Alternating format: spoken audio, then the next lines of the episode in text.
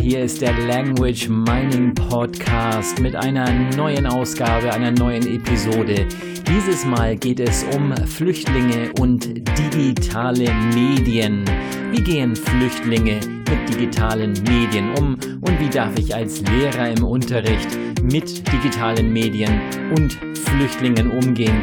Language Mining Company, das ist der Language Mining Podcast. Mein Name ist Carsten Peters und jetzt geht's los. Ja, Flüchtlinge und digitale Medien. Äh, was ich da oft zu höre ist, ja, die können doch kaum Deutsch, wie sollen die da mit neuen Medien umgehen können? Das sind so Sprüche, die ich von Lehrern oft höre, die erwachsene Flüchtlinge unterrichten. Also hier ganz speziell geht es um erwachsene Flüchtlinge. Ich sag mal, 15, 16 aufwärts, äh, was alles, was da drunter ist, äh, fällt bei mir in den Bereich Kinder. Äh, 15, 16 sind sie schon, ja, in herkömmlichen Deutschkursen oder eben im Pflichtschulabschluss.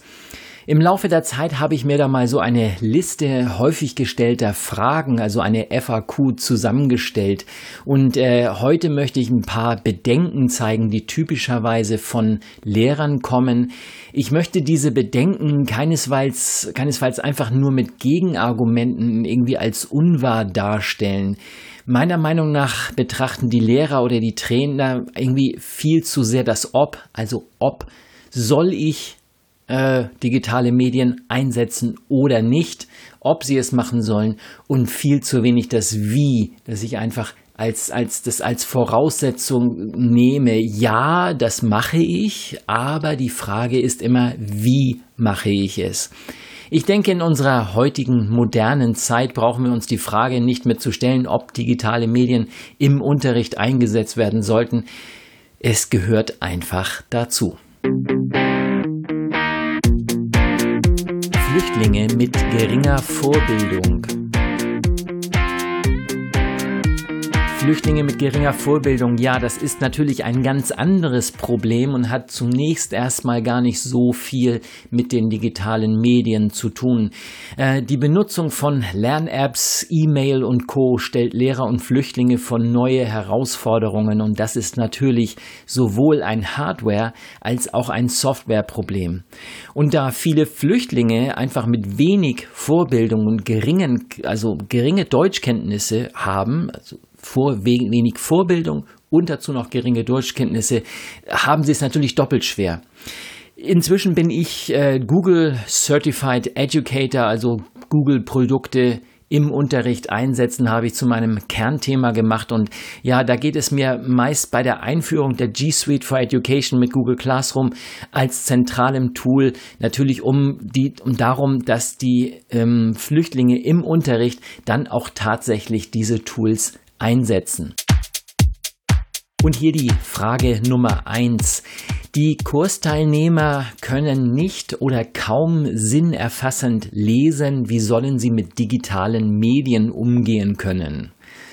Ja, die Antwort darauf ist, ähm, für die Bedienung ist sinnerfassendes Lesen nicht notwendig. Also wir gehen hier wirklich davon aus, dass Sie einfache Tools einsetzen. Zum Beispiel äh, Google Tools wie Google Classroom ist so einfach zu bedienen, dass sinnerfassendes Lesen einfach nicht notwendig ist. Äh, die Kursteilnehmer verwenden mit den digitalen Medien zunächst immer dieselben Inhalte, die sie sonst auch in Papierform bekommen würden. Da alle bereits Smartphones haben, müssen sie also keine neuen Hardwarekenntnisse zulegen, sondern arbeiten mit ihrem eigenen Gerät. Sie dürfen nur das eine, also die eine oder andere App dürfen Sie natürlich kennenlernen und das sind wenige Schritte, die den Unterricht und das Lernen erleichtern. Frage Nummer zwei. Viele Kursteilnehmer haben noch nie mit einem Computer gearbeitet. Viele wissen nicht einmal, was ein USB-Stick ist. Ja, das kann ich bestätigen. Das ist äh, tatsächlich so. Auch diese Erfahrung habe ich gemacht. Äh, bei diesem Bedenken, das oft von Lehrern kommt, wird äh, davon ausgegangen, dass sich der Teilnehmer irgendwelche Hardwarekenntnisse aneignen müsste. Also das Arbeiten mit dem Computer im Unterricht ist absolut nicht notwendig, wenn man das nicht, nicht explizit will.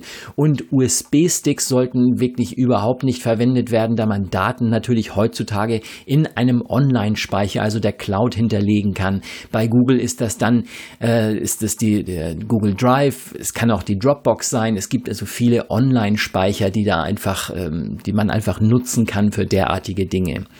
Die Kursteilnehmer arbeiten also mit ihren Smartphones und kommen mit wenigen Arbeitsschritten schnell zurecht. Ein weiteres Argument, was oft gebracht wird von Lehrern, wenn ich mit der Idee komme, da äh, sie dazu zu bewegen, den Schülern doch einfach ein paar Tools zu zeigen und mit, ähm, mit den Tools im Unterricht zu arbeiten, um den Unterricht zu verbessern. Dann sagen viele Lehrer zu mir, ja, einige Kursteilnehmer können doch kaum Deutsch.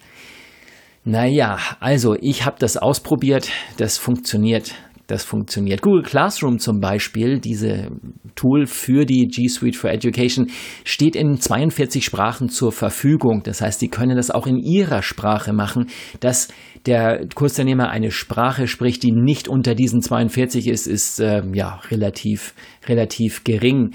Ähm, Deutschkenntnisse sind also nicht notwendig und ich setze bereits im A1-Kurs, also nicht nur 150 bis 180 Unterrichtseinheiten setze ich Google Classroom be bereits von Anfang an ein und auch andere Tools kann ich mit großem Erfolg in diesen Kursen einsetzen. Es braucht nicht sehr lange und äh, der Lernerfolg, also der schnellere, der bessere Fortschritt, der Lernfortschritt ist einfach da, der ist äh, offensichtlich. Ja, die kognitiven Schwächen der Teilnehmer stellen dabei irgendwie keine große Hürde dar. Das funktioniert. Hier ein Satz, den ich auch öf öfter schon gehört habe und wo ich dann denke, was hat denn das eigentlich jetzt mit dem Thema zu tun? Äh, Lehrer sagen mir, Kursteilnehmer können kein Englisch. Ja, bei Flüchtlingen ist es tatsächlich so. Da ist die, die Englischkenntnisse sind sehr, sehr gering. Äh, nach nur ein, zwei, drei Deutschstunden haben die schon mehr Deutschkenntnisse als Englischkenntnisse. Das heißt, Englischkenntnisse kann man, darf man nicht voraussetzen, sind einfach nicht da. Was in diesem Bedenken drinsteckt, ist sowas wie, ja, man bräuchte irgendwie Englisch. Ähm, um mit Computern, mit, mit digitalen Medien umzugehen, weil die Welt von digitalen Medien Englisch ist. Äh, also es sind keinerlei Englischkenntnisse notwendig. Ähm, man braucht für den Einsatz von digitalen Medien keine Englischkenntnisse. Und ähm, ja, wie bereits oben erwähnt, Google Classroom zum Beispiel gibt es in 42 Sprachen. So weiterhin sagen mir viele skeptische Trainer oder Lehrer, viele Kursteilnehmer haben keinen Computer zu Hause. Ja, hier würde ich sogar noch einen Schritt weiter gehen, da Flüchtlinge in der Erwachsenenbildung meist keinen Computer zu Hause haben, wären sie im Unterricht vermutlich tatsächlich überfordert. Die Zeit reicht dafür einfach nicht aus. So, das klingt fast so ein bisschen, äh, als würde ich mich hier selber widersprechen. Ich würde bei Menschen, die zu Hause keinen Computer haben, in der, im Unterricht auch wirklich keinen Computer einsetzen. Und ein Computer ist auch tatsächlich nicht notwendig. Ein Smartphone reicht vollkommen. Computer ist schon wieder eine andere Schiene. Auch äh, habe ich viele Berichte gelesen, selbst noch nicht ausprobiert. Ich habe viele Berichte darüber gelesen, dass es einfach mit Tablets besser im Unterricht funktioniert als mit Smart, als mit Computern. Ähm, das Smartphone ist praktisch ein kleines Tablet. Das mit dem Tablet funktioniert besser. Man kann nicht voraussetzen, dass ähm, Schüler Tablets haben, aber es gibt natürlich auch die Möglichkeit, äh, wenn die Schule das entsprechende Budget hat, kann man natürlich ein Set an, an äh, Tablets äh, sich organisieren und diese im Unterricht einsetzen. Dann hat man natürlich wieder das Problem, dass sie es nicht mit nach Hause nehmen können. Ich ähm, fange lieber mit kleinen Schritten an und sage, ein Smartphone reicht und fertig. Viele Kursteilnehmer haben keinen Internetzugang zu Hause. Ja, das ist richtig. Und auch hier ist wieder ähm, ja die, die Vorannahme da, dass Sie unbedingt Internet zu Hause brauchen. Das stimmt nur zum Teil. Also je nach Einsatz der Technologie kann man offline arbeiten und dann im Klassenraum die Daten synchronisieren. Es kommt immer darauf an, wie ich es mache. Wie ich ganz am Anfang schon, schon sagte, es ist nicht, ob ich die digitalen Medien einsetze, sondern es ist immer, wie ich die, Medi die digitalen Medien einsetze.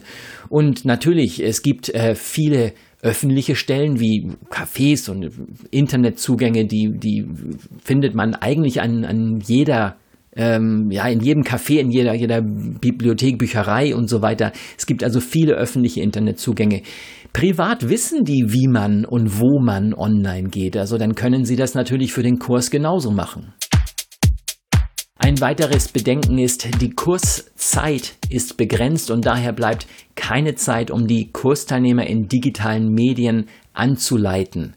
So, da ist, äh, das ist erstmal pauschal richtig. Ich brauche Zeit, um den Kursteilnehmern gewisse Dinge am Smartphone zu zeigen. Äh, Allerdings, was hier in diesem Bedenken natürlich völlig fehlt, ist, dass die Technologie die Lerneffizienz steigern und die Arbeit der Lehrperson erleichtern soll.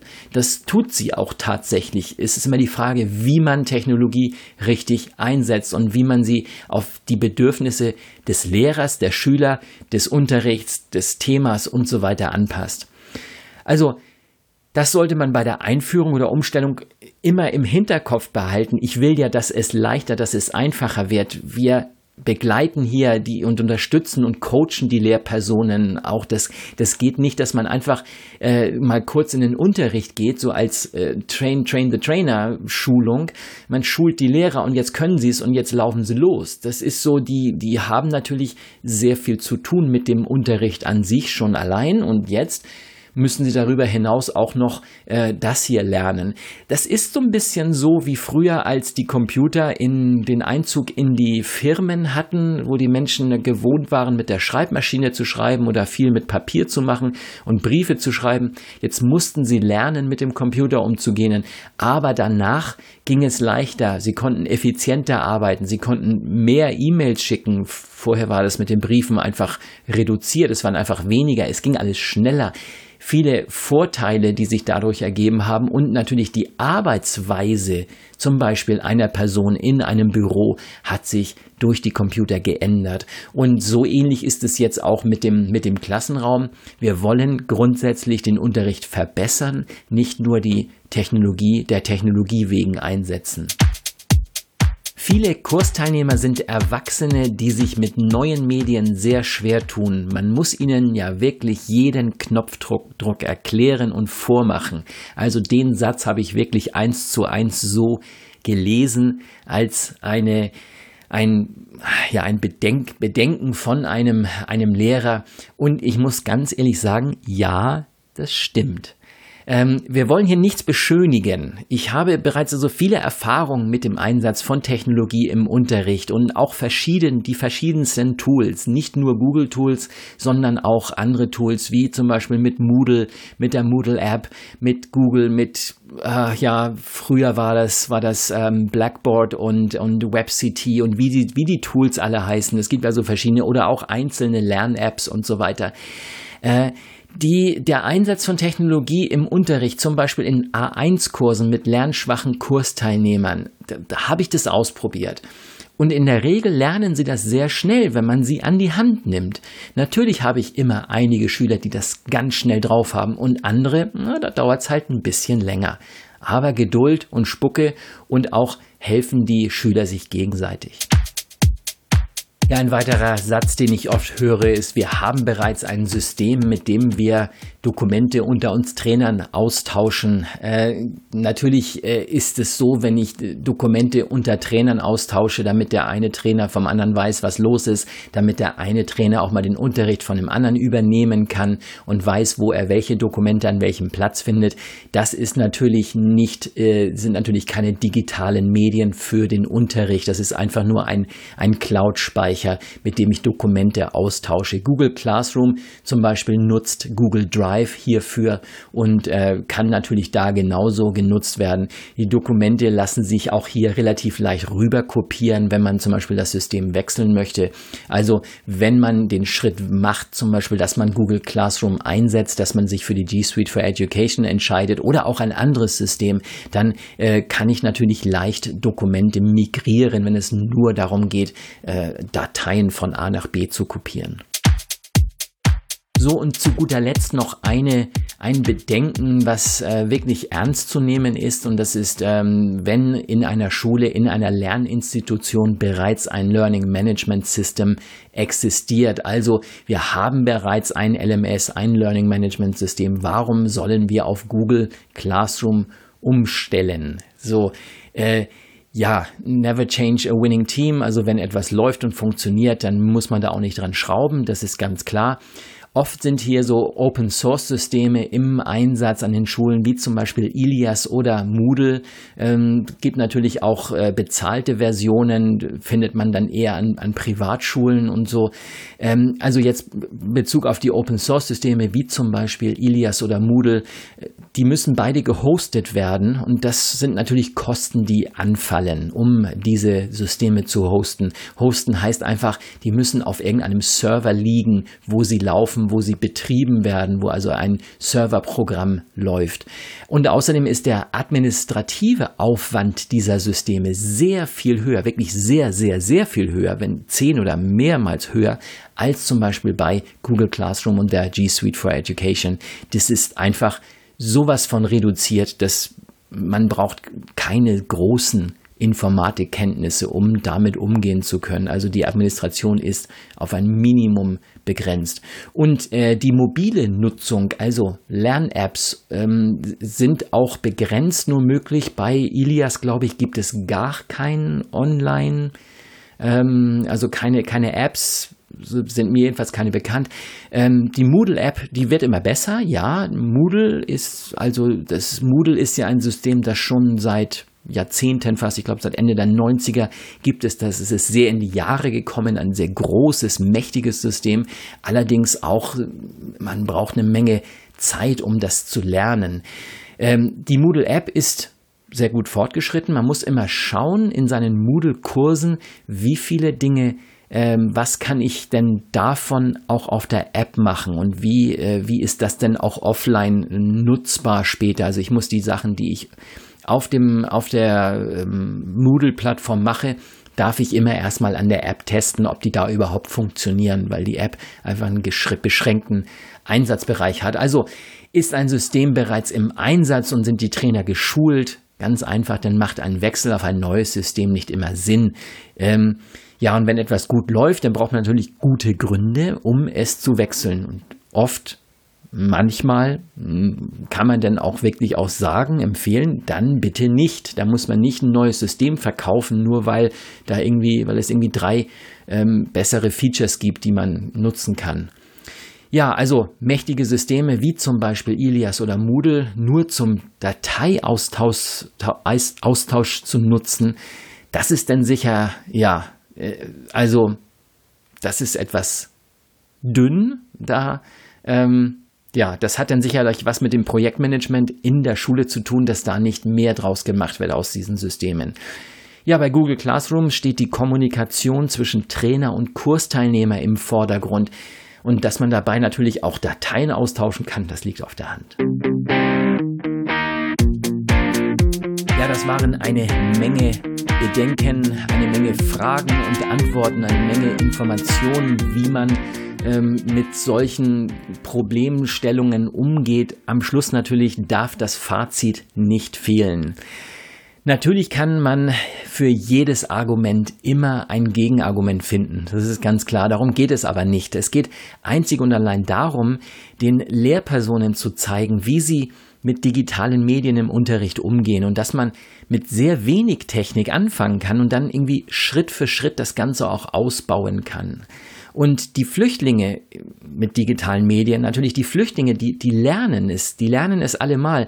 Man darf sie nur vernünftig an die Technologie heranführen und wie immer sollte man den Lehrpersonen irgendwie einen Ansprechpartner zur Verfügung stellen. Also so eine Art Coach oder, oder hm, jemand, der einfach Fragen beantworten kann. Ein Riesenfehler wäre es einfach jetzt dem Lehrer zu sagen, pass mal auf, nimm das, mach das und nun mach mal. Sondern da braucht natürlich irgendwie äh, ein bisschen Hilfe, der eine ein bisschen mehr, der andere ein bisschen weniger, dass man mal drüber schaut, dass man mal fragt, so mal, wie hast du das gemacht? Was hältst du davon, wenn du das so machst? Kannst du dir vorstellen, das und das einzusetzen? Schau mal, wenn du diese Funktionen nutzt, könntest du Zeit sparen, könntest du effizienter arbeiten. Und man könnte natürlich auch nach einigen Wochen, nach einer Woche, nach zwei Wochen, nach drei Wochen nochmal nachfragen und hat's funktioniert? Weil oft ist es so ein bisschen, wie man auf Englisch so schön sagt, Trial and Error. Ich muss einfach mal was ausprobieren und vielleicht funktioniert auch mal der ein oder andere Schritt nicht und dann gehe ich nochmal wieder ran und mache es anders. Also die Frage ist nicht es, ob ich Flüchtlinge und digitale Medien zusammenbringen kann, sondern die Frage ist, wie mache ich es? Uff, das war schon wieder die Episode für heute Flüchtlinge und digitale Medien. Bei uns geht es viel um Google, um Google Classroom, um die G Suite for Education, also die Google Tools im Unterricht. Natürlich geht das genauso gut mit anderen Dingen. Language Mining Company. Wir zeigen, wie solche Dinge im Unterricht funktionieren und wie man sie einsetzen kann. Mein Name ist Carsten Peters, die Website languagemining.de.